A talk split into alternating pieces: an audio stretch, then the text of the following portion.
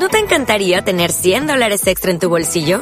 Haz que un experto bilingüe de TurboTax declare tus impuestos para el 31 de marzo y obtén 100 dólares de vuelta al instante. Porque no importa cuáles hayan sido tus logros del año pasado, TurboTax hace que cuenten. Obtén 100 dólares de vuelta y tus impuestos con 100% de precisión. Solo con Intuit TurboTax. Debes declarar para el 31 de marzo. Crédito solo aplicable al costo de la presentación federal con TurboTax Full Service. Oferta sujeta a cambios o cancelación en cualquier momento y dejo de mirar lo externo, la apariencia, y miro más allá y miro con los ojos espirituales. Estábamos cantando, Señor, abre nuestros ojos espirituales. Cuando miramos con los ojos del Señor, podemos ver esta realidad. Somos un cuerpo en Cristo. Y cuando miramos con los ojos del Señor todas las diferencias, todos los obstáculos, Todas las barreras que como hombres a veces levantamos en las relaciones se caen y podemos ser uno en Cristo. La oración de Jesús delante del Padre en Juan 17 era, Padre, que ellos sean uno, como tú y yo somos uno. El secreto del cristiano está en mirar a Cristo.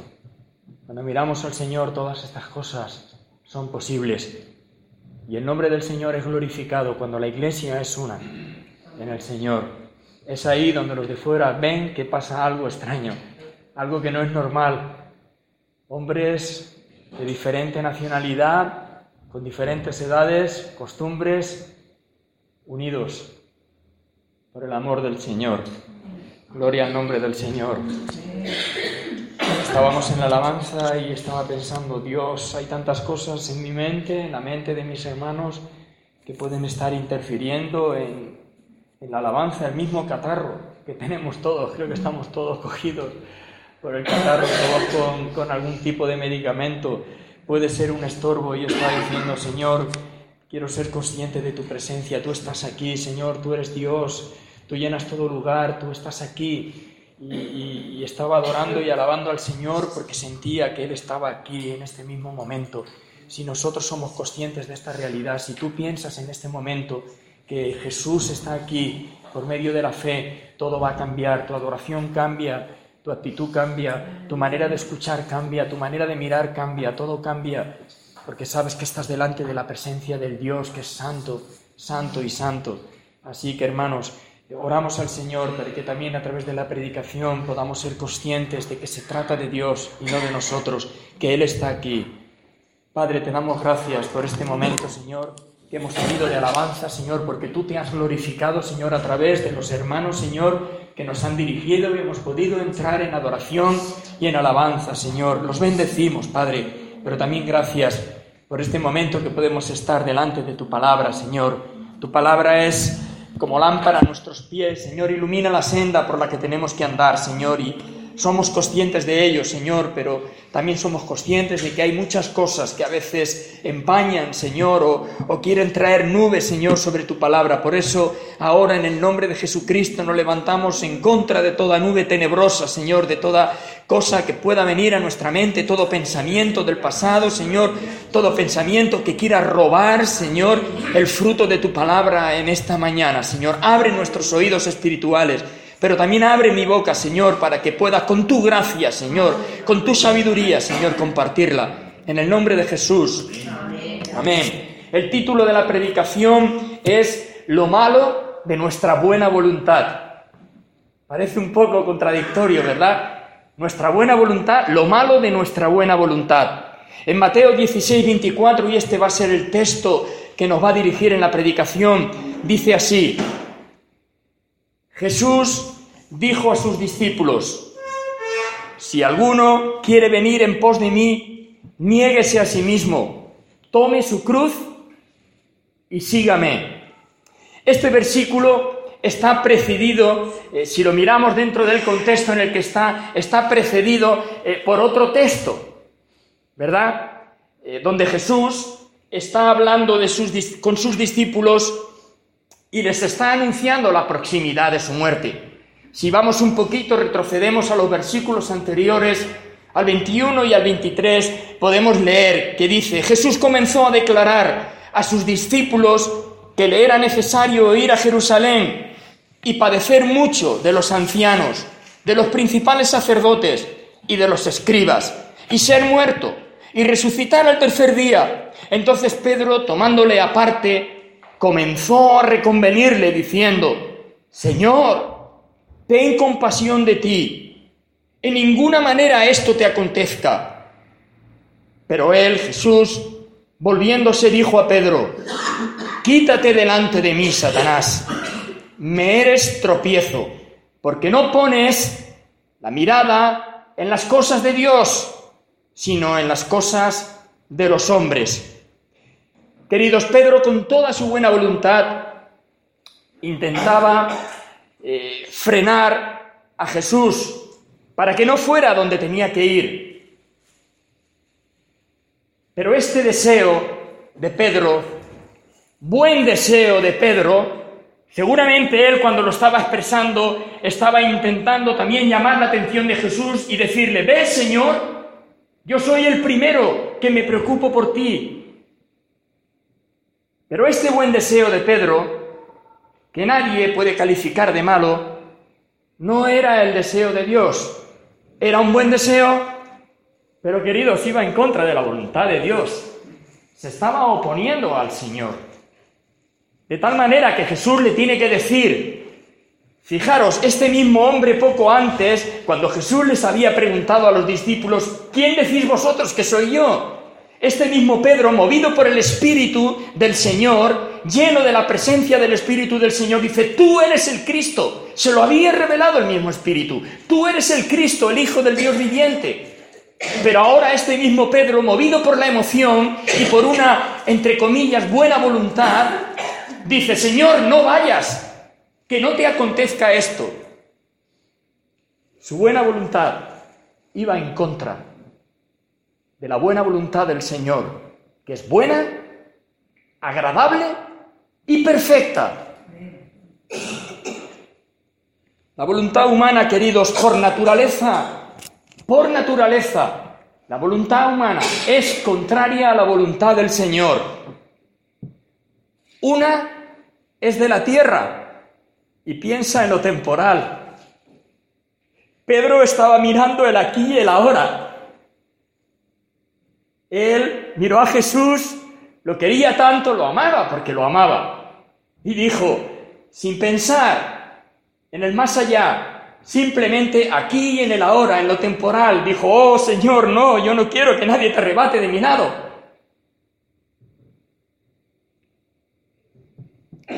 es de la tierra y piensa en lo temporal. Pero la otra, la que Jesús expresa, es del cielo y piensa en lo eterno. No se fija en lo presente, se fija en el futuro, en lo que tiene que acontecer. Queridos hermanos, muchas veces cuando Dios trata con nuestras propias vidas y parece que algo extraño nos está pasando y es doloroso, porque cuando Dios trata, la disciplina del Señor no es causa de gozo, sino de tristeza. Dios lo está haciendo por amor. Pero sabéis, Él no está pensando en ese mismo momento. Él se sobrepone a ese momento que sabe que es doloroso y que tú, que estás pasando por ella, no estás contento ni estás agradecido por ese momento, porque lo único que sientes es el dolor pero Dios, que no mira lo temporal, sino que mira lo eterno, que mira nuestro futuro, lo que está viendo cada vez que aplica algún trato hacia sus hijos, está viendo el carácter de Cristo formado en nosotros y está mirando a lo eterno, no está mirando a lo temporal, está mirando que tú vas a ser parte de ese pueblo, que vas a estar una eternidad en el cielo, en la misma presencia de Dios, adorando y alabando al Señor. Él está tratando ahora, aunque sea doloroso, y están ocurriendo cosas que tú puedes ser que no entiendas, porque el propósito de Dios es eterno y es para siempre. Y esto es lo que estaba ocurriendo en este momento. Jesús estaba anunciando algo que tenía que ver con la eternidad. Pero Pedro, que no miraba más allá de lo natural, con esa buena voluntad que es humana y es de la tierra, estaba intentando anular lo que era del cielo. La voluntad de la tierra es imperfecta. Surge del ego humano y busca lo suyo propio. La otra, la del cielo, es buena, agradable y perfecta. No surge de hombre, surge de Dios. Y busca el bien de los hombres, no el suyo propio. Una es egoísta, tiene que ver con el ego y busca lo suyo propio. La de Dios busca el bien de los hombres. Y lo que Jesús estaba expresando era la voluntad del Padre, la voluntad de Dios. Pedro no era consciente de la envergadura de las palabras que estaba diciendo. Si hubiera sido consciente, hubiera cerrado su boca. Si Jesús no hubiera ido a la cruz y no hubiera muerto por nosotros, tú y yo y Él, estaríamos muertos condenados al fuego eterno. Por lo tanto, Pedro no sabía ni siquiera la envergadura de las palabras que estaba diciendo. En ese momento, esa buena voluntad humana de la tierra, temporal, estaba siendo un instrumento en las mismas manos de Satanás. Cuidado, queridos, cuidados con nuestra buena voluntad, con nuestros sentimientos. A veces nuestros propios y buenos sentimientos y buena voluntad se pueden estar oponiendo a Dios. La predicación de hoy la he, dividido en dos puntos principales. Tiene que ver con el versículo que hemos leído al principio. Primero, el que quiera venir en pos de mí, niéguese a sí mismo. Lo tenemos en Pedro, ¿verdad? Él era un discípulo, y si le hubiera preguntado Jesús, ¿quién quiere venir en pos de mí? Pedro hubiera dicho, yo. Pero ese yo, quiero ir en pos de ti, era contrario. Ah, Señor, no vayas, que no te acontezca esto. Porque ir detrás del Señor es esto, es negarte a tu propia voluntad, es negarte a tus propios sentimientos y buscar los sentimientos de Dios y la voluntad de Dios, que es buena, agradable y perfecta. Quizás no lo entienda en este momento, pero es buena, agradable y perfecta, siempre. El que quiera venir en pos de mí, niégase a sí mismo. Niégase a sí mismo. ¿Qué es negarse? ¿Qué no es? ¿Qué no es negarse a sí mismo? Negarse a sí mismo no es renunciar a nuestro temperamento, no es renunciar a tu personalidad, no es renunciar a tus habilidades. Vemos que entre los discípulos del Señor había diferentes caracteres. Unos eran explosivos, los otros tranquilos, unos eran habilidosos, otros muy cariñosos. Había diversidad de caracteres y todos ellos fueron grandemente utilizados por el Señor. Por lo tanto, negarse a sí mismo no es renunciar a lo que Dios te ha dado, al carácter y al temperamento que Dios te ha dado. Jesús no pide que reneguemos de lo que somos sino de aquello en lo que nos hemos convertido. Él no quiere que neutralices tu personalidad. No quiere, queridos, que neutralicemos nuestra personalidad. Él quiere que la enfoquemos en la dirección correcta. El problema de Pablo, de, de Pedro, ese carácter sanguíneo, explosivo, emocionante, que tantas bendiciones Dios a través de él y de su vida ha traído a la iglesia. Ese carácter era un carácter que Dios utilizó grandemente, pero que utilizó grandemente cuando fue rendido a la voluntad del Señor, cuando lo sometió, cuando lo enfocó hacia la dirección correcta. Pero aquí en este texto que hemos leído vemos que ese mismo carácter que Dios utilizó y que fue de gran bendición y que es bendición para nosotros, fue en ese momento un estorbo para la voluntad del Señor, hasta el punto que Dios lo tuvo que confrontar como si fuera el mismo diablo, porque el que se opone a la voluntad del Señor es el diablo. Sabemos, hemos hablado diferentes, en diferentes ocasiones de la diversidad del cuerpo. ¿Os imagináis que todos fuéramos sanguíneos como Pedro? O que todos tuviéramos un carácter fuerte, Esto sería una bomba. ¿Os imagináis que todos fuéramos pasivos? Sería una bomba también. El cuerpo está compuesto de muchos miembros y todos diferentes y cada uno ejerce su función. Pero la gracia del Señor sobre la iglesia, sobre el cuerpo de Cristo, es que el Espíritu del Señor que ha sido mandado a la iglesia y a cada uno de nosotros, hace que en medio de esa diversidad Dios se glorifique. Por eso Pablo, cuando habla de la iglesia, habla del cuerpo. Y el ejemplo que pone es el de un cuerpo con diferentes miembros y todos son necesarios. Por lo tanto, negarse a sí mismo no es que tú no seas lo que tú eres. Negarse a sí mismo es utilizar lo que tú eres para ti mismo y no para el Señor.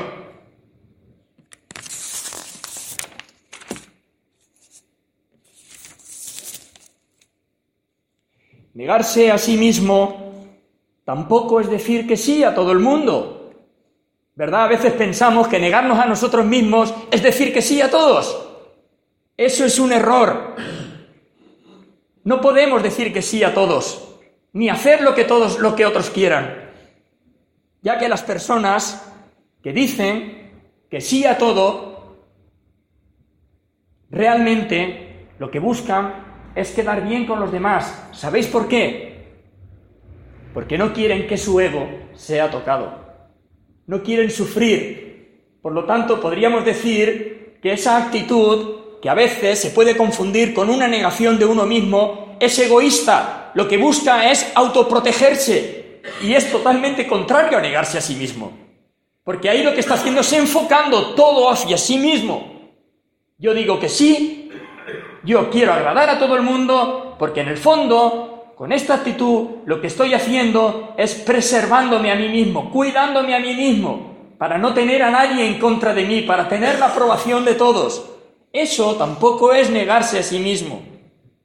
Mira lo que dijo Pablo en Gálatas 1.10. Pues busco ahora el favor de los hombres o el favor de Dios. ¿O trato de agradar a los hombres? Pues si todavía agradar a los hombres, no sería siervo de Cristo. Hay veces que tengo que decir que no. Hay veces que tengo que decir que sí. Pero cuando mi no es no, tiene que ser delante del Señor, no tiene que ser movido por ningún eh, eh, sentimiento egoísta o de autoprotección. Yo tengo que estar dirigido por el Espíritu del Señor y por la palabra del Señor. Y cuando una cosa no es, no es. Y cuando sí es, sí es. Decir no es morir a mí mismo. Porque puede ser que me encuentre personas que puedan ir en contra de mí y que puedan renegar de lo que yo diga.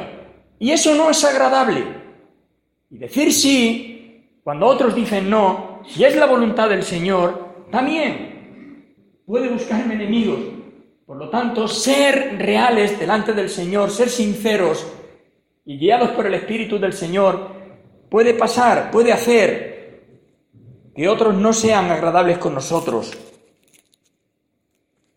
Negarse a sí mismo tampoco es esa clase de sacrificio. Quiero que me entendáis ahora. Negarse a sí mismo tampoco es esa clase de sacrificio que busca, eh, sobre todas las cosas, ganarse el favor de Dios. Sacrificio que busca ganarse el favor de Dios. Eso no es negarse a sí mismo. ¿Sabéis por qué? Porque en el fondo, con esta actitud, estaríamos quitándole la gloria a Cristo. No somos nosotros los que nos sacrificamos. Cristo se sacrificó una vez y para siempre. Nosotros no somos nosotros los que agradamos al Señor. Es Cristo el que agradó al Señor. Y nosotros cubiertos por la justicia de Cristo y por la sangre de Cristo que nos ha limpiado y nos ha hecho afectos delante del Padre, somos agradables a sus ojos, ya.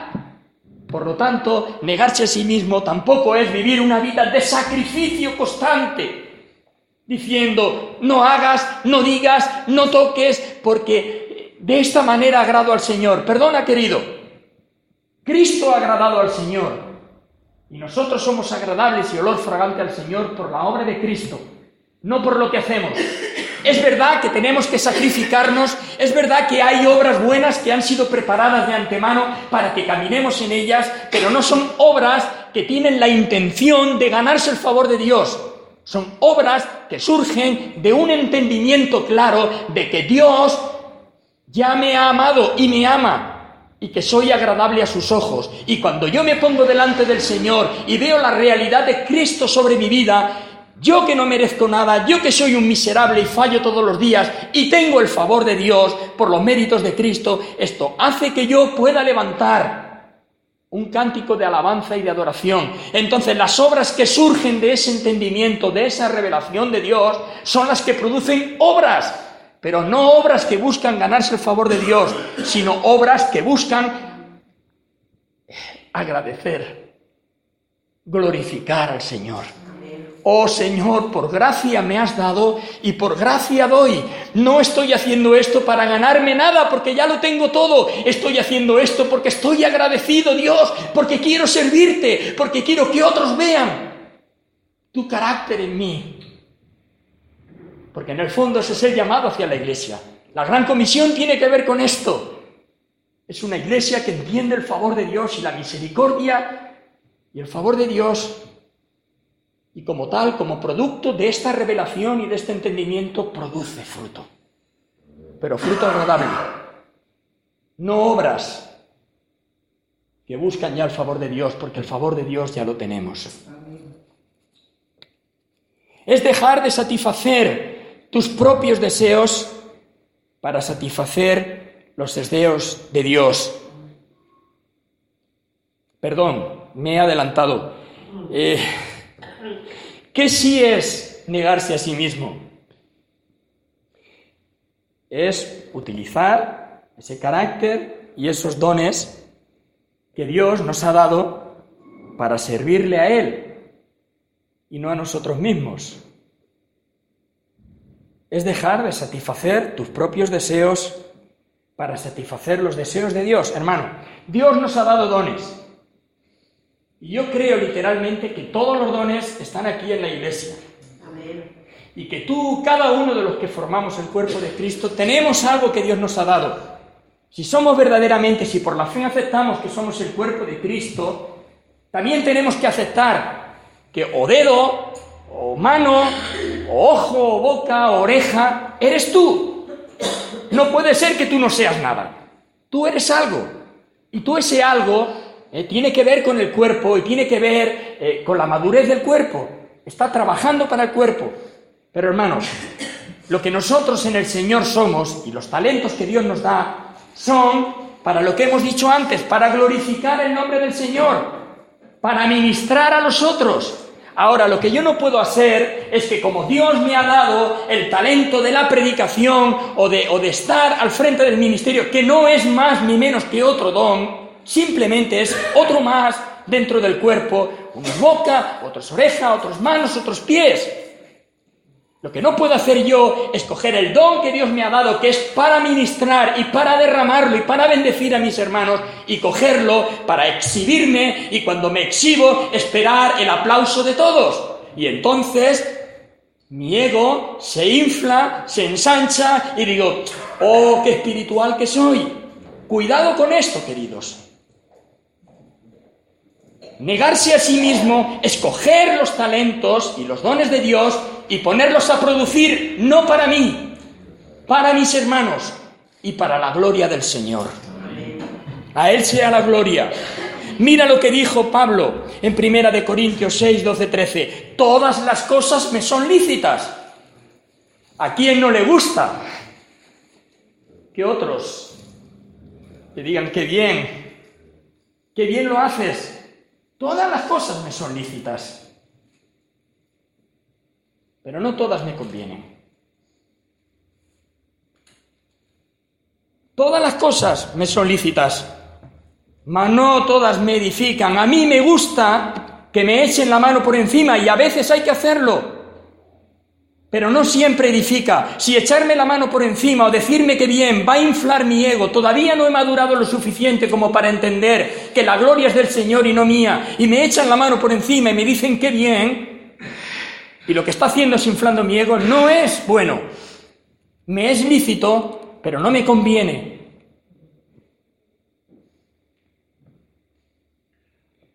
Todas las cosas me son lícitas, mas no me dejaré dominar de ninguna. Las viandas para el vientre y el vientre para las viandas. Pero el cuerpo para el Señor. Y el Señor para el cuerpo. Cuando el cuerpo no es para mí mismo, para mis propios deleites y mis propios deseos, cuando el cuerpo es para el Señor, cuando yo entiendo que todo lo que soy es del Señor y para el Señor, Dice la palabra a continuación, entonces el Señor es para el cuerpo. Si mi cuerpo es para mí mismo, si los talentos son para mí mismo, el Señor no puede ser para mí. Al revés, me cortará, me disciplinará hasta que yo entienda que la gloria es del Señor y no mía. Pero cuando yo entiendo que mi cuerpo es para el Señor y todo lo que tengo es de Él y para Él y para su iglesia, entonces el Señor es entonces me podré poner aquí delante de vosotros a predicar y podrá llenarme el Señor de su presencia. Porque la intención de mi corazón es glorificar al Señor y bendecir a su iglesia. Estoy poniendo como ejemplo yo, no me gusta, pero quiero que me entendáis. Cualquier don que tengas y que Dios te haya dado, cuando tú lo pones para el Señor y para la iglesia, el Señor te llena de su Espíritu. Sea lo que seas que tengas que hacer, ser lleno del Espíritu Santo no es subir al púlpito. Puedes estar aquí en el púlpito predicando la palabra y estar seco, porque la intención de tu corazón es egoísta. Estás buscando idolatrizarte a ti mismo. En cambio, alguien que puede estar barriendo la entrada, si lo está haciendo con un corazón de adoración y de alabanza al Señor, si lo que busca es bendecir a la iglesia, que cuando entren vean la entrada limpia, si lo que busca es aportar lo poco que tiene para el Señor y para su iglesia, eso es mucho, queridos. Y Dios te puede llenar de su presencia. Hay un libro, un bestseller. Yo le digo al hermano Perolas, el, título del libro, no sé si alguno lo habéis leído, creo que está hace muchos años aquí y yo le he dado algunos para leer hace años. Se llama La práctica de la presencia de Dios. Esto lo escribió un, monje en clausura eh, en el siglo pasado. Es un libro que se trata de cartas que él escribe desde un monasterio a otros hermanos que estaban también en el ministerio. Él en un principio había sido puesto como relaciones públicas y también para comerciar, ir a otros sitios, comprar cosas para traerlas al monasterio y del monasterio vender las otras. Y él estaba frustrado. El carácter que él tenía no era un carácter para estar en ese lugar. Y aunque cuando se lo ofrecieron fue algo goloso porque era visto, ¿Eh? Sabéis, salir del monasterio, en un monasterio donde se estaba en clausura y que otros lo vieran y que él vendiera y comprara, era algo goloso para, para el hombre, ¿verdad? Pero él no se sentía bien. Hasta el punto que llegó un día en que renunció y pidió que por favor lo metieran en el lugar más oscuro y más profundo del monasterio. ¿Sabes dónde fue? A la cocina. Y su labor fregar las perolas de los otros que las ensuciaban o los platos de los que la ensuciaban, de sus hermanos. Y desde allí, desde ese lugar, él empieza a, dar una enseñanza a los demás diciendo, hermanos, no se trata del lugar donde tú estás, no se trata de lo visible, de lo que tú haces, se trata del corazón y las cartas que escribe a los demás hermanos es, oh, siento la presencia de Dios. La presencia de Dios no tiene que ver tanto con lo que hago, sino con la actitud con la que lo hago. Hermanos, a mí lo único que me vale es que la presencia de Dios esté desbordándose en mi corazón, aunque sea estar en una cama. Aunque sea estar allí en el último rincón, yo lo único que me vale, lo único que satisface mi alma es la presencia de Dios. El peor dolor que hay en mi corazón es cuando el espíritu se contrista y a veces el ministerio, los dones que Dios me ha dado, cuando yo los exhibo egoístamente, lo primero que pierdo es la presencia del espíritu. No pierdo al espíritu, pero pierdo el gozo del Señor. Entonces no quiero predicar ni quiero hacer nada. Si para mí predicar porque todavía no he madurado, porque soy un neófito y busco mi propio beneficio. Para mí eso, predicar es eso. Y aparta de mí el gozo del Espíritu. No lo quiero hacer. Prefiero sentarme en una silla y humildemente esperar en el Señor. O coger una escoba y barrer la entrada. O hacer otra cosa. Pero hacer aquello que pueda. Hacer que el Espíritu fluya en mí, queridos. Si no, nada de lo que haga tiene sentido. Para mí el único sentido del cristianismo es estar en el lugar que Dios quiere y con la actitud que Dios quiere y sentir el gozo del Señor. El gozo del Señor es nuestra fortaleza. Es lo que nos distingue del mundo, es lo que nosotros presentamos a los demás. Cuando los demás ven a Dios, en nosotros lo que están viendo es el gozo del Señor, están viendo vidas agradecidas al Señor, vidas por donde fluye el gozo del Señor y la presencia del Espíritu, queridos.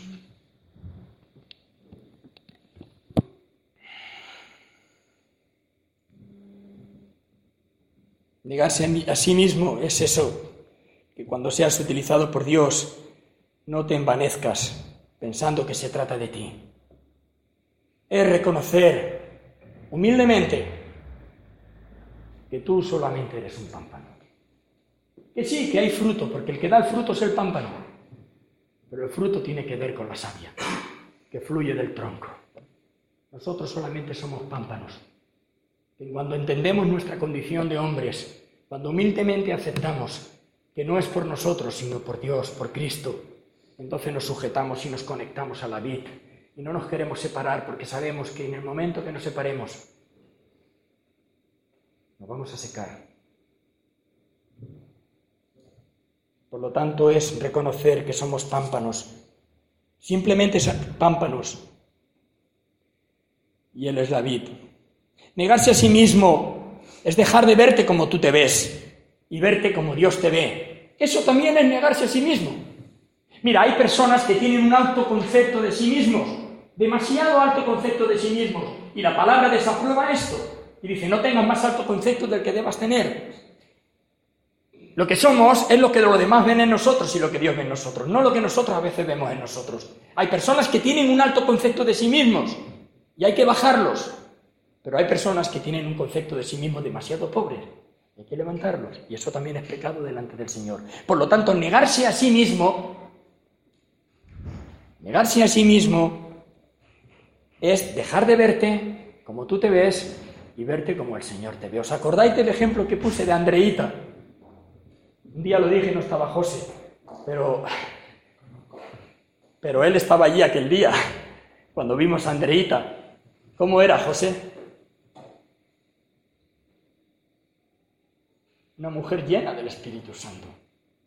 Con los ojos cerrados cuando entró y nosotros no la vimos y oraba, pensábamos que era una mujer grandullona, llena voz, rubia, alta, voz, poderosa en el Señor.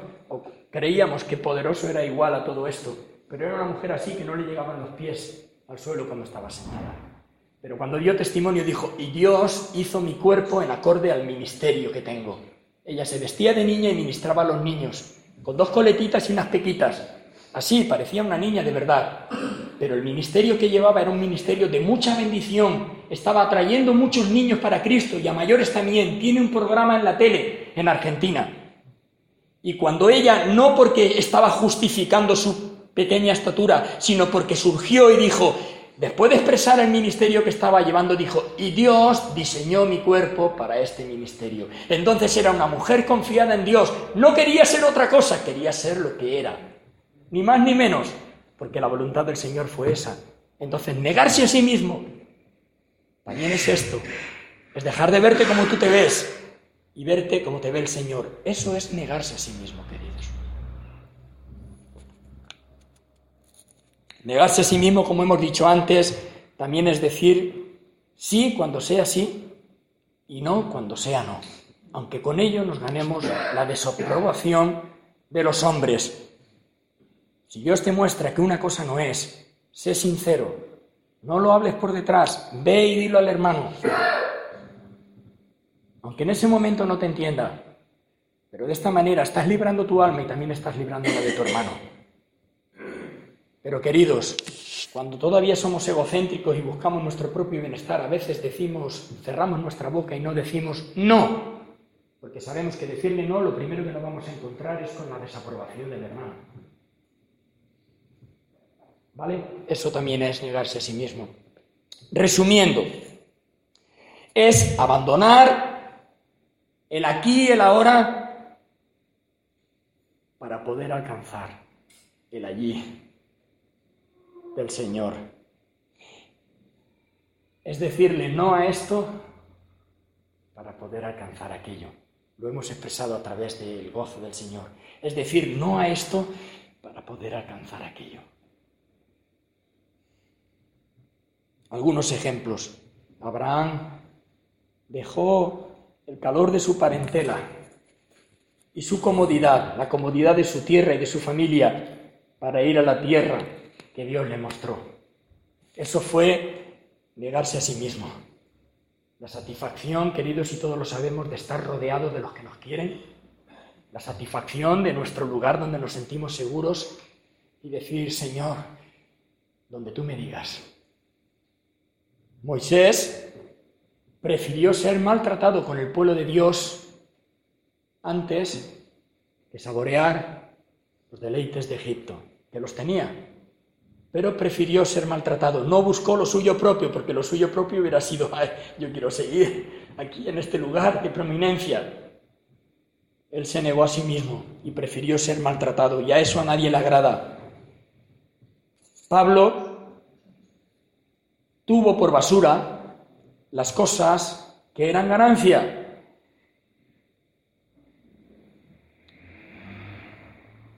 Para de esa forma ganar el conocimiento de Cristo, así lo expresa, queridos. Renunció a sus privilegios. Él era fariseo, él era docto en la ley, era un hombre preparado, era un hombre del que, que podía muy bien gloriarse en sí mismo, y lo expresa así en la palabra. Si alguno se gloria, yo también podría gloriarme. Soy tal y tal y tal y tal y tal y tal y tal, he enseñado los pies de Gamaliel y todas estas cosas, pero todas las tengo por basuras me niego a ellas. No quiero que todas estas cosas sean mi galardón. Mi galardón es Cristo. Y para ganarme eh, eh, el galardón del Señor, si yo tengo que despreciarlas, las desprecio. Y como ejemplo por excelencia, ¿a quién podemos citar?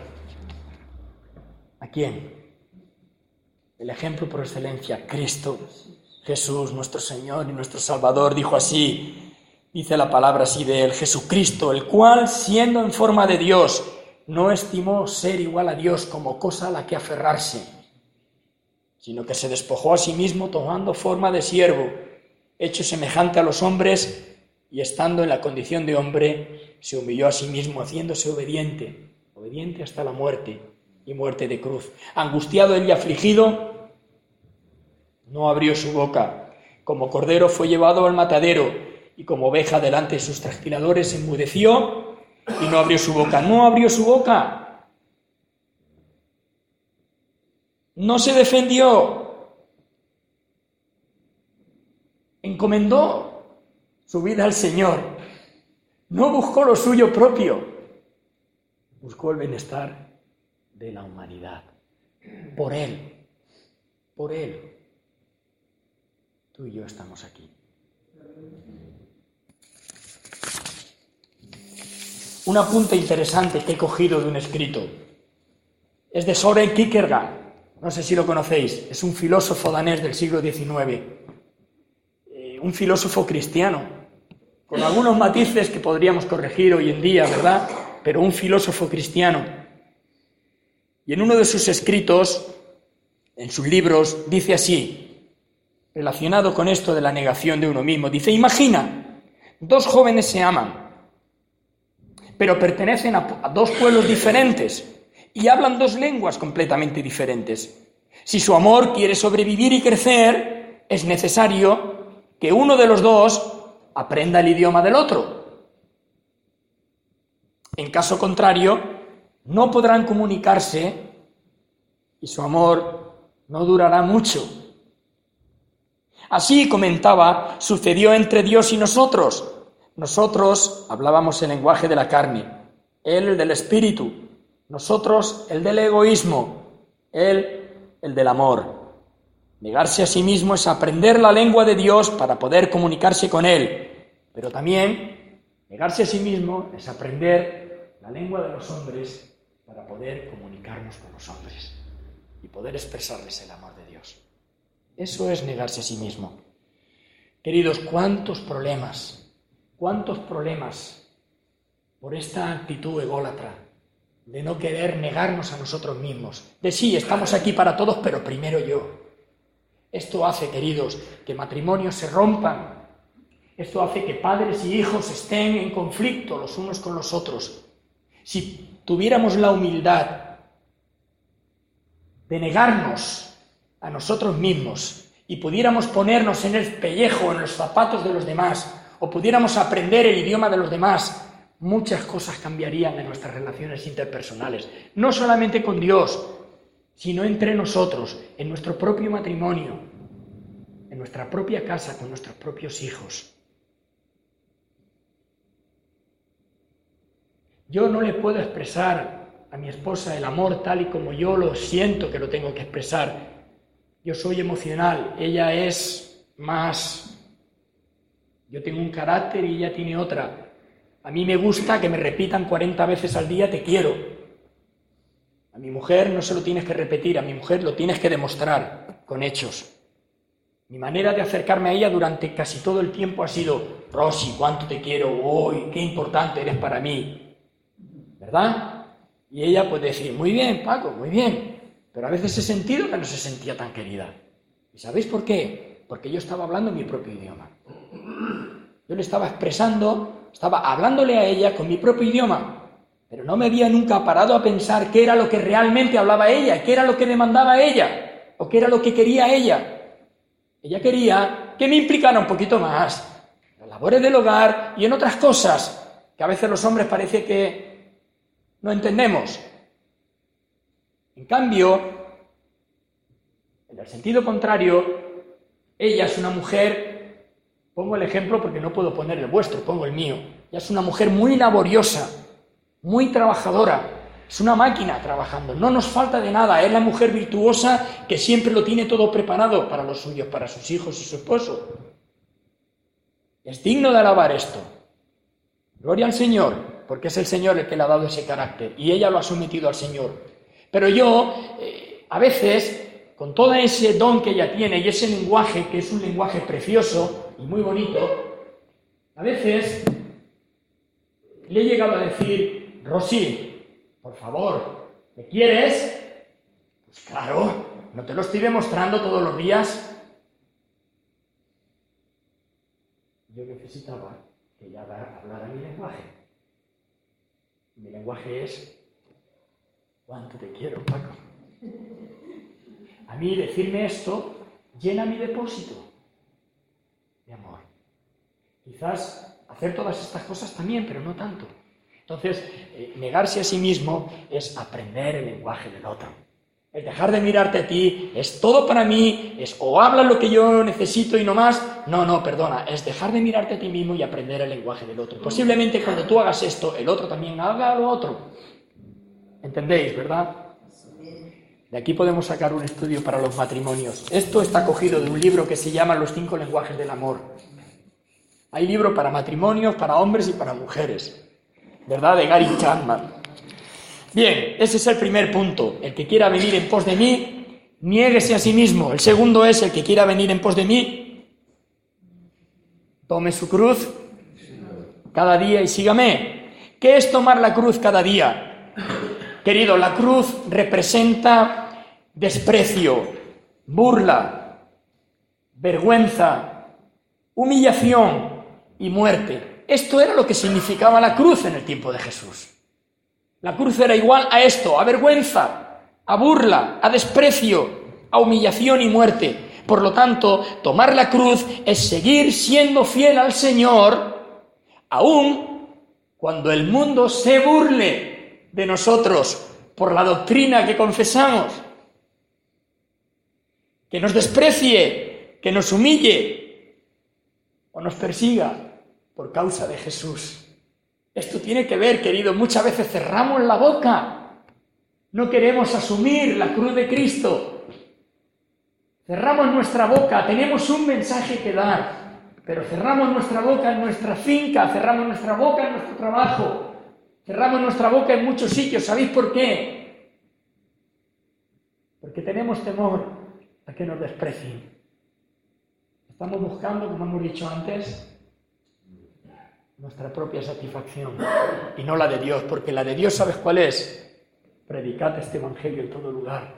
Y hay una palabra que dice que se avergüenza de mí, yo me avergüenzo de él.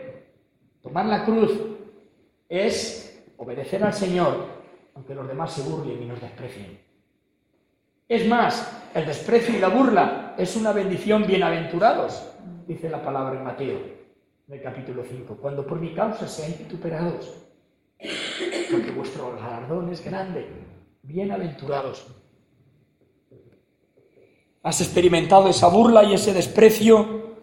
¿Qué has hecho? ¿Te has callado? para que no sea herido tu ego? ¿O has sido fiel al Señor pese al dolor de la humillación? ¿Cuántas veces, hermanos, he perdido el gozo del Espíritu porque he cerrado mi boca cuando tenía que abrirla? ¿Y cuántas veces la he abierto donde no tenía que abrir con la misma intención? En buscar la aprobación de los hombres. En la calle cerrarla, en la iglesia abrirla para que los demás vean que soy espiritual, en la calle cerrarla para que no me desprecien. ¿Cuántas veces?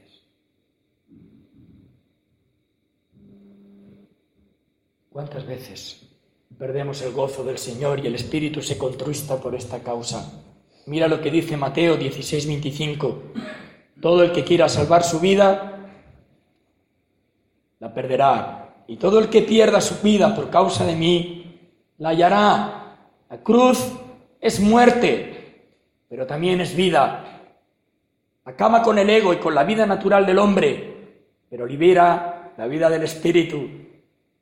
No es satisfacción para la carne, es satisfacción para el espíritu. Pero volvemos a decir, yo no quiero la satisfacción de la carne, yo quiero gozo del Señor.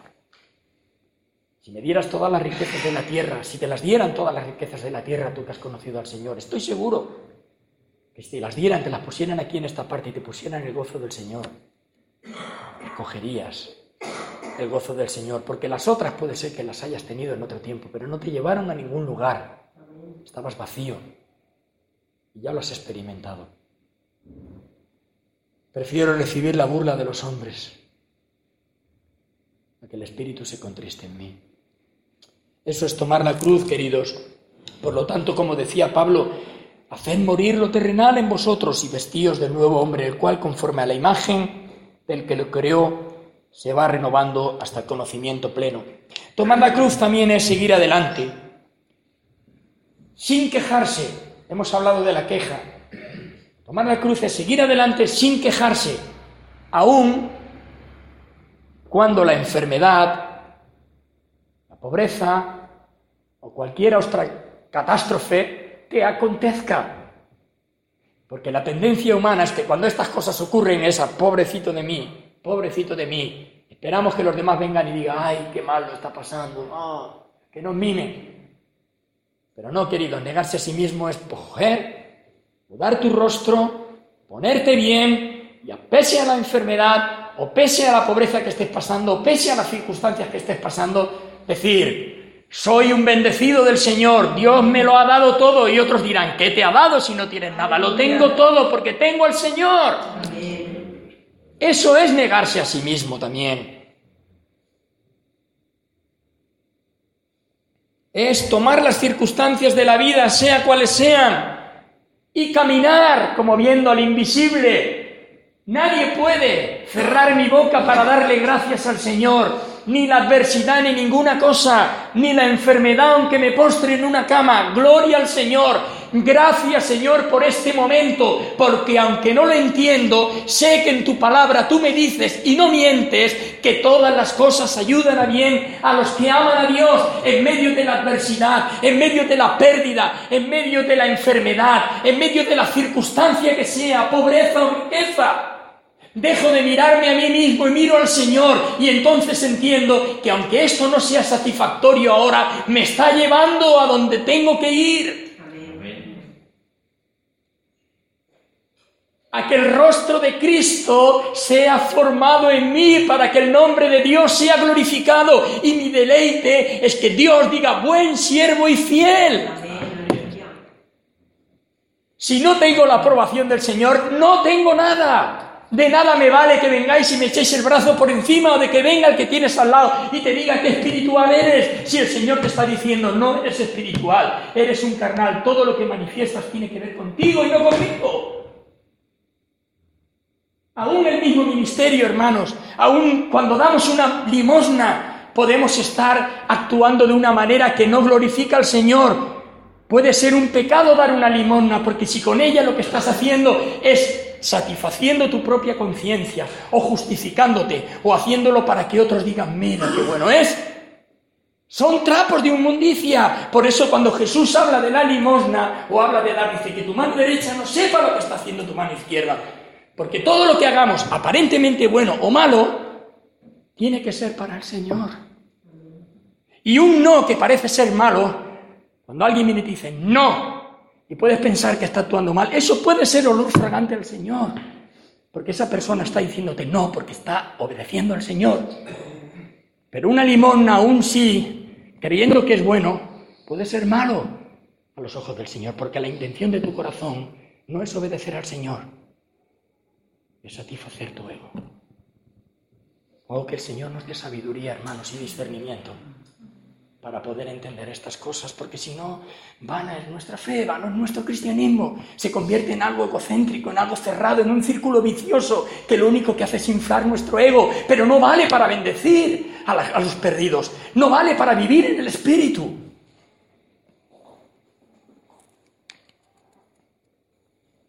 Podemos pensar, queridos, que estas palabras que Jesús estaba pidiendo a sus discípulos es algo humanamente eh, podíamos calificarlo de algo imposible. ¿Quién puede vivir de esta manera? Jesús les estaba pidiendo a los discípulos algo que ni siquiera él mismo podía cumplir. Me puedes decir, sí, él sí, porque era Dios. Mira, no tomó en cuenta ser semejante a Dios. Se hizo hombre y padeció como hombre y se enfrentó a las mismas dificultades. Él tuvo que decidir obedecer al Padre. No porque fuera Dios pudo morir sin dolor. Sintió el mismo dolor, sintió las mismas adversidades, las mismas persecuciones, la misma burla que puedas sentir tú, pero multiplicada por mucho. ¿Por qué les estaba pidiendo algo que era imposible para ellos? ¿Por qué les estaba pidiendo algo que humanamente para él también era imposible? Porque sabemos, queridos, que cuando llegó el momento Después de esta conversación con Pedro, cuando llega el momento de que tiene que ser entregado allí en el monte, viendo lo que acontecía, lo que iba a acontecer, allí se puso de rodillas solo delante del Padre y dijo, Padre, pase de mí esta copa. No le era agradable, hermanos, humanamente no le era agradable, pero la voluntad del Padre prevalecía sobre la voluntad del hombre. La voluntad del cielo era mucho más fuerte que la voluntad de la tierra. Padre, si es posible, pase de mí esta copa. Pero hágase tu voluntad. Y cuando Él actúa de esta manera, dice que dos ángeles bajaron del cielo y lo fortalecieron. Esta tiene que ser nuestra actitud. Esto es imposible para la carne. La carne gime y grita, Señor, no puedo, no quiero. Esto es demasiado grande para mí. Pero si tú en ese momento, en lugar de retraerte o en lugar de cambiar de actitud y desobedecer al Señor, tú te pones delante del Señor y dices, Señor, esto es imposible para mí, esta cruz es muy grande, pero tú eres más grande, entonces tú serás fortalecido. Y podrás enfrentar la burla, y podrás enfrentar la enfermedad y todas estas cosas que están aquí en la tierra y que a veces vienen. Una vez se los manda el diablo, otras veces tienen que ver con la naturaleza caída del hombre. Todos tenemos que pasar por ahí. Pero da igual, todo eso son cosas de la tierra. El cielo prevalece, hermanos. Que Dios hable nuestro corazón en este día.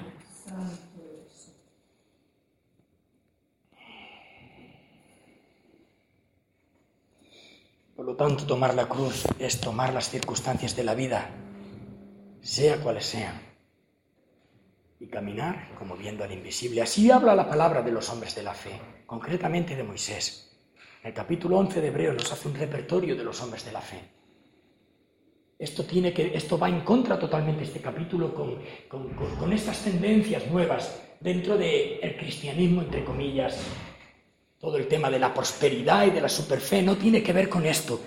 La superfe es que todas estas cosas te acontezcan y tú estés firme en el Señor y glorifiques al Señor aunque te estés muriendo. La superfe no es estar siempre sano, la superfe no es tener una riqueza. Hay hermanos que están hablando y diciendo, si tú tienes fe tienes que estar rico, tú tienes que estar sano, echa fuera la enfermedad. Si tú estás enfermo es porque no tienes fe, mentira. Tarde o temprano te tienes que enfrentar a estas cosas. Esta no es la fe que Dios que agrada al Señor. La fe que agrada al Señor es que cuando te acontecen todas estas cosas dolorosas, tú no cierras tu boca para glorificar al Señor y das gracias, porque sabes, y lo dice la palabra, que todas las cosas se quedan a que aman a Dios. Gloria al nombre del Señor. Como viendo al invisible, cuando Moisés no tuvo en cuenta los privilegios de Egipto y prefirió ser maltratado con el pueblo de Dios, ocurrieron muchas cosas, aún ese mismo pueblo por el que él se decantó y prefirió servir,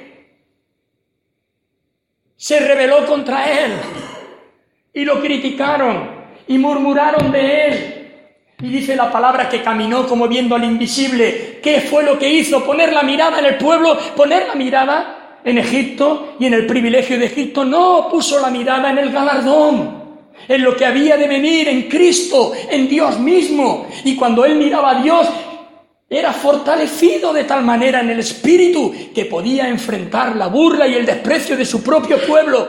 Un pueblo por el que se dio y no lo reconoció ¿Os dais cuenta, queridos? Como viendo al invisible. Esta es la fe que Dios busca en nosotros. Esta es la fe que agrada al Señor.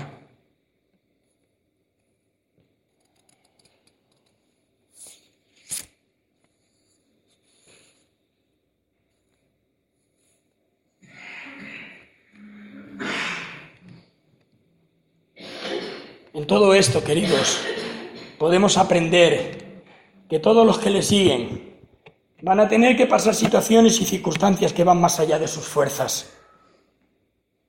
Pero también que allí donde nosotros no podemos, Dios sí puede. Y allí donde nosotros no llegamos, Él llega. Simplemente confía en el Señor. Confía en el Señor. Solos no podemos, pero con Dios Sí podemos. Lo que es imposible para el hombre es posible para Dios. El poder de Dios, querido, se manifiesta en nuestra debilidad. Y allí donde se acaban nuestras fuerzas y donde acabamos nosotros, ¿sabéis quién empieza? El Señor. a veces Dios nos tiene que llevar a ese estado de debilidad, a esa crisis, donde ya no podemos más, donde tiramos la toalla y decimos, ya está, aquí acabamos. Y para nuestra sorpresa lo que encontramos es todo lo contrario. Allí empezamos a ser lo que realmente queremos ser y lo que Dios quiere que seamos. Instrumentos dóciles en la mano del Señor. Jesús lo expresa muy claramente. Si el grano no cae a, la tierra y muere, no puede llevar fruto. Y cuando el grano cae a tierra, los que conocen la tierra, ¿verdad, José? Cuando el grano es echado en la tierra, el sol, el agua, el arado, todo lo que hace, ¿sabéis qué hace? quebrantar, romper el cascarón para que el germen de vida que hay dentro salga y pueda producir fruto. Ese es el trato del Señor. Por lo tanto, en medio de las circunstancias, adora y alaba al Señor. Porque Dios a quien ama, disciplina.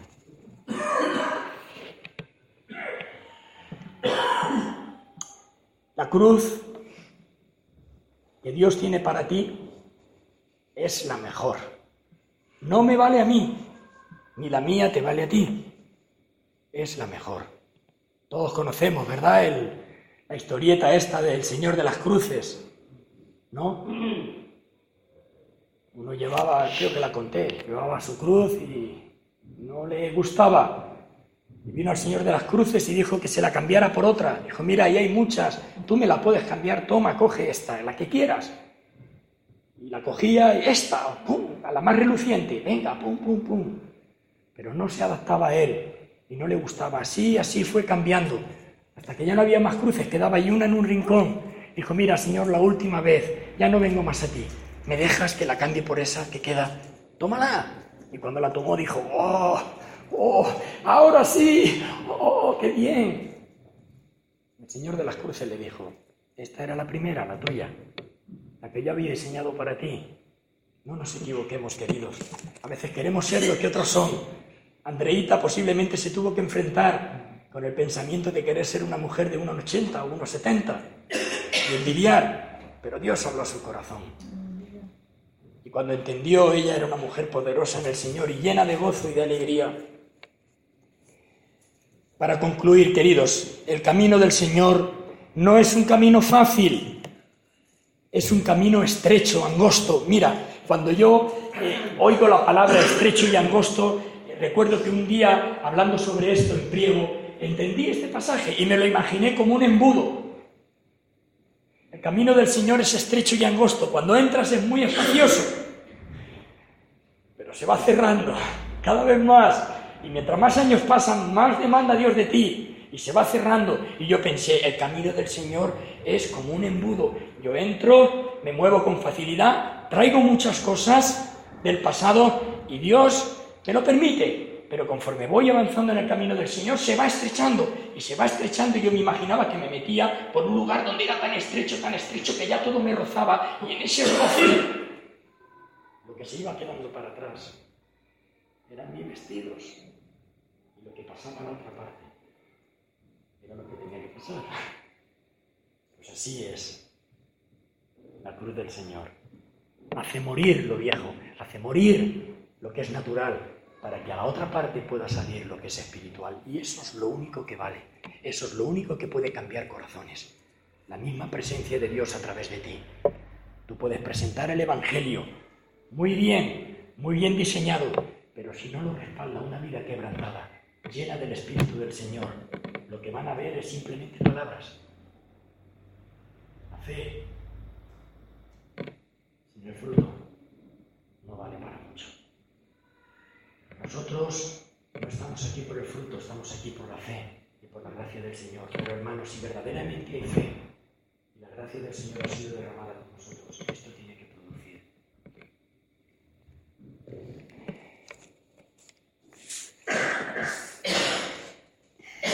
Es un camino estrecho y angosto, un camino lleno de oposición y de tormentas, un camino de negación y de crucifixión, un camino donde la luz del mundo se apaga, pero a la misma vez un camino donde la luz de Dios te guía, un camino donde la paz de Dios viene de una manera que sobrepasa el entendimiento humano, un camino de provisión celestial, un camino donde el poder de Dios se manifiesta a través de tu vida y hace posible que cumplas con todo aquello a lo que has sido llamado.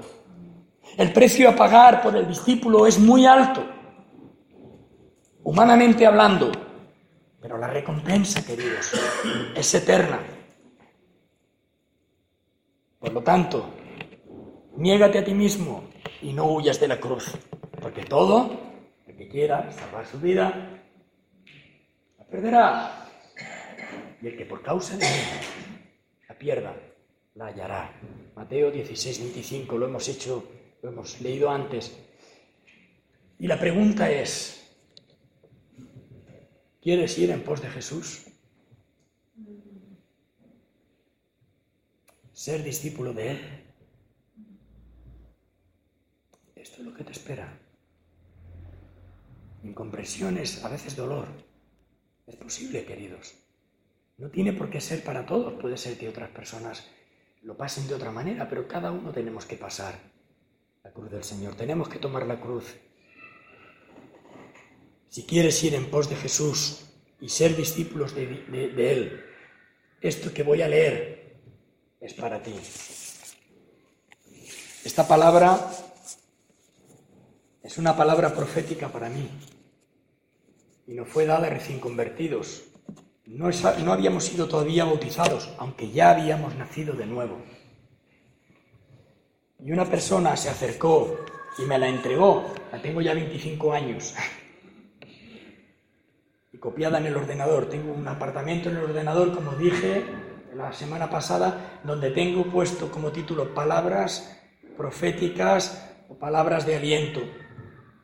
Y esta palabra decía así, otros pueden, tú no puedes.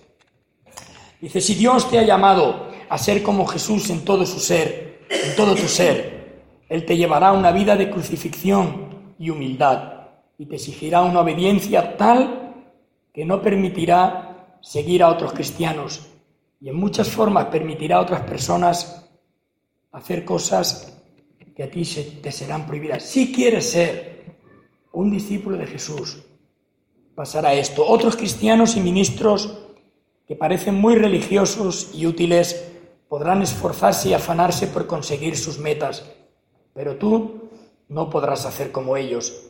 Y si lo haces, te encontrarás con tal fracaso y reproche del Señor que te llevará a una gran contrición. Otros podrán jactarse de sí mismos, de su trabajo, éxito y escritos. Pero a ti el Espíritu Santo no te permitirá hacer nada de esto.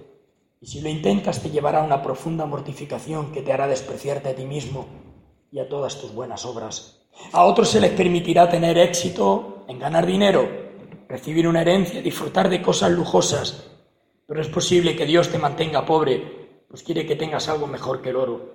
Esto es una total dependencia de Él, quien tendrá el privilegio de suplir todas tus necesidades, día tras día, procedentes de una riqueza invisible. El Señor concederá a otros honor y eminencia, y a ti mismo te mantendrá en la sombra, pues quiere producir en ti un fruto y fragancias especiales para su gloria venidera, los cuales solo crecen en el desierto. Dará a otros grandeza y a ti te mantendrá pequeño, permitirá a otros hacer trabajos para él y ser recompensados, mas tú trabajarás con esfuerzo sin saber el valor de tu trabajo. Y para hacer aún más, para hacer aún tu labor más preciosa, hará que otros reciban el premio de lo que tú has hecho aquí, mas luego recibirás diez veces más cuando Jesús venga. El Espíritu Santo, queridos, aquí quiero hacer énfasis, te vigilará muy de cerca.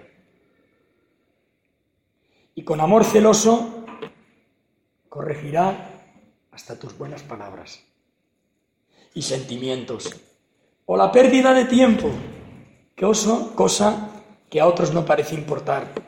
Recuerda decididamente que Dios es soberano infinito sobre su vida, que tiene el derecho de hacer con los suyos como le plazca, y no dará explicaciones a las mil preguntas que vendrán a tu mente de cómo se está, te está tratando.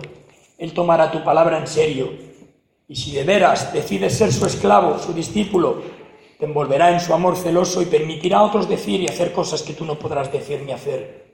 Determina de una vez para siempre que tienes que tratar directamente con el Espíritu Santo y que Él ha de tener el privilegio de atar tu lengua, encadenar tus manos o cerrar tus ojos de manera que no hace con otros. Y cuando estés tan poseído del Dios vivo, y aquí añado yo, cuando ya no tengas donde verte ni agarrarte, te agarrarás de verdad al Señor. Entonces, cuando estés tan poseído del Dios vivo, que en lo más íntimo de tu ser estés contento a pesar de, y halles deleite en esa forma tan peculiar, personal y privada de cómo el Espíritu Santo te trata y es tu celoso guardián y Señor de tu vida, entonces te hallarás en el vestíbulo del cielo. Esta palabra se nos dio a los dos meses de estar convertidos. Hermanos, mala pata, por así decirlo humanamente, de cogerla y hacerla nuestra y decir, Señor, esta es tu palabra para nosotros.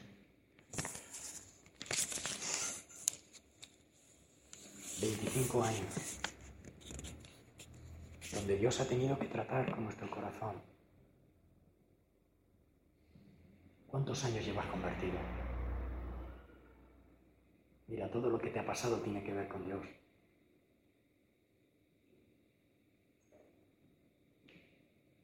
Él está formando en ti el carácter de Cristo. El Espíritu ha sido derramado en tu corazón, pero tiene que salir. Así que esta palabra, que la podamos tomar de parte de Dios, para que mañana, cuando ocurran todas estas cosas, si hoy decidimos, renovamos nuestro compromiso con el Señor, recordemos que se trata de Dios y no de nosotros.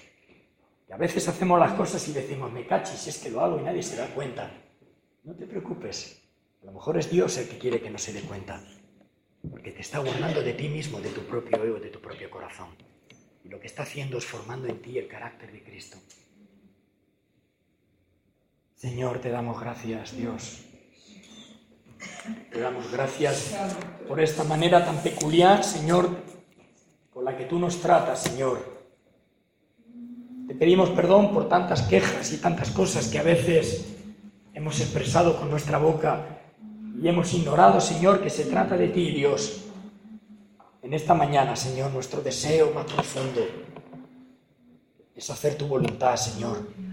Por eso, delante de tu presencia, Señor, sí sé que es con palabras, pero yo sé que tú estás hablando al corazón mío, Señor, y al corazón de cada hermano en este lugar. Nuestra oración es, Señor, quita, Señor, desarraiga de nuestro corazón aún esas cosas que nosotros estimamos como preciosas, aún esos sentimientos y esos amores, Señor, que aparentemente son lícitos, pero que se oponen a tu voluntad y que interfieren, Señor, nuestro caminar cristiano. Quítalas, Señor, desarraigalas de nuestro corazón, aunque nos duela, pero a la misma vez, Señor, danos una convicción clara de que se trata de ti, Señor, que eres tú el que estás trabajando en nuestro corazón, para que la queja, Señor, no llene nuestra boca, Señor y para que pase lo que pase, podamos alabar y adorar y glorificar tu nombre, Señor.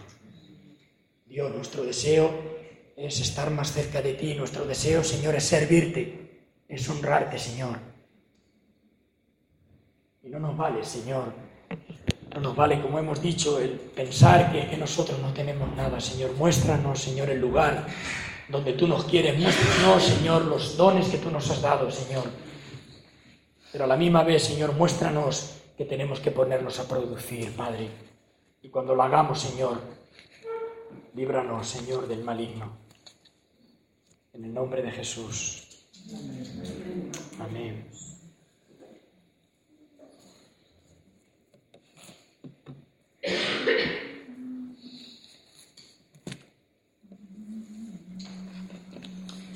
Despreciado y desechado entre los hombres, varón de dolores, de este hablamos, a este glorificamos. Por Él estamos aquí y para Él estamos aquí. Y de esto hablaba el profeta Isaías 400 años antes de la venida del Mesías. Es una palabra mesiánica, despreciado y desechado entre los hombres, varón de dolores, experimentado en quebranto y como que escondimos el rostro. Fue menospreciado y no le estimamos. Ciertamente llevó nuestras enfermedades y sufrió nuestros dolores, y nosotros le tuvimos por azotado, por herido de Dios y abatido. Mas el herido fue por nuestras rebeliones, molido por nuestros pecados, el castigo de nuestra paz fue sobre él, y por su llaga fuimos nosotros curados.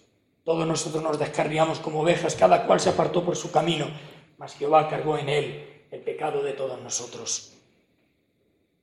Angustiado y afligido, no abrió su boca, como cordero fue llevado al matadero y como oveja delante de sus transpiradores enmudeció y no abrió su boca.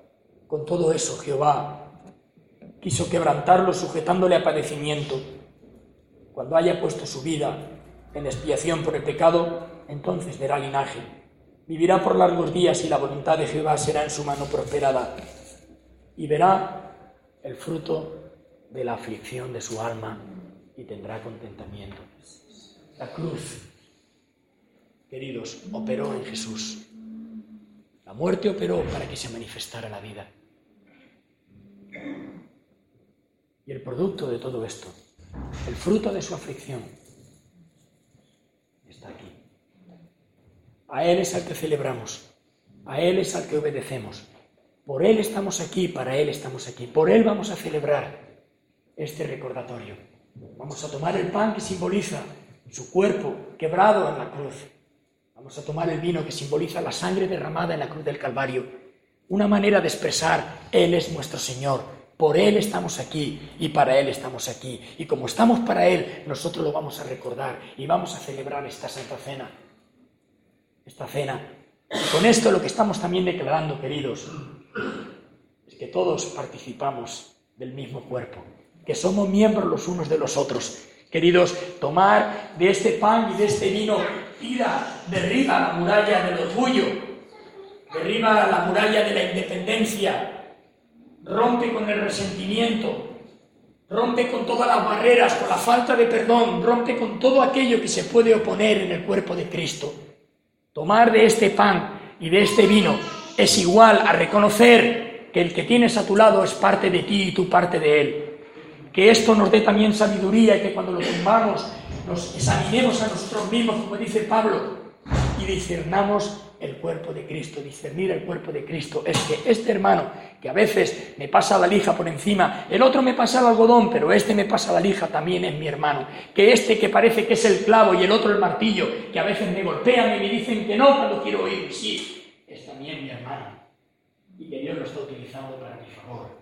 Entonces, cuando yo vea a alguien que tiene un carácter diferente al mío, yo podré entender que es mi hermano y que el amor de Dios ha sido derramado en su corazón y me está bendiciendo, en lugar de quejarme y de buscar resentimiento en mi corazón hacia Él.